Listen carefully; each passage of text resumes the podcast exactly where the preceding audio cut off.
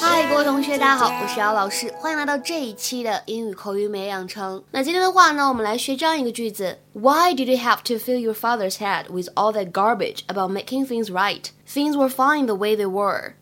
Why did you have to fill your father's head with all that garbage about making things right? things were fine the way they were.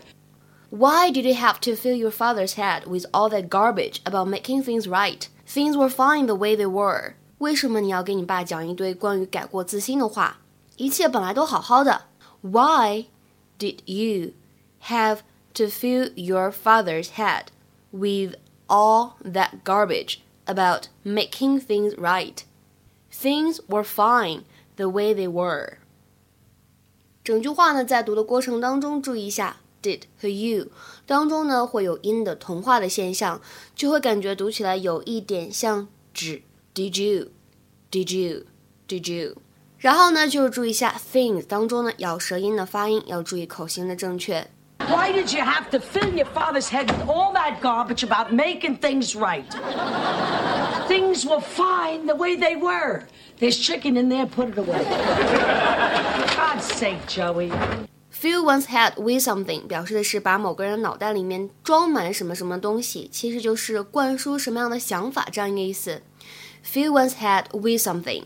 那什么叫做 make things right？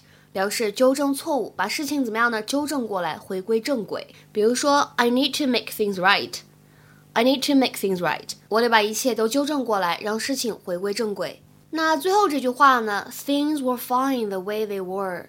Things were fine the way they were，事情原来的样子，事情当初的样子就很好，但是怎么样呢？现在这种状态被打破了，还不如以前呢。Things were fine the way they were。那今天的话呢，请同学们来尝试翻译一下这样一个句子，并留言在文章的留言区，说我只想回到从前。这句话用英语应该怎么来表达呢？可以参考刚才上面最后这句，会非常的简单。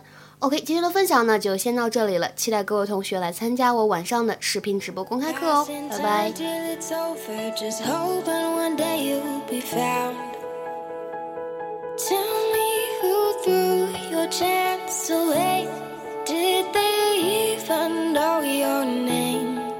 If you live in the echo, your heart never beats as loud. You're not invisible.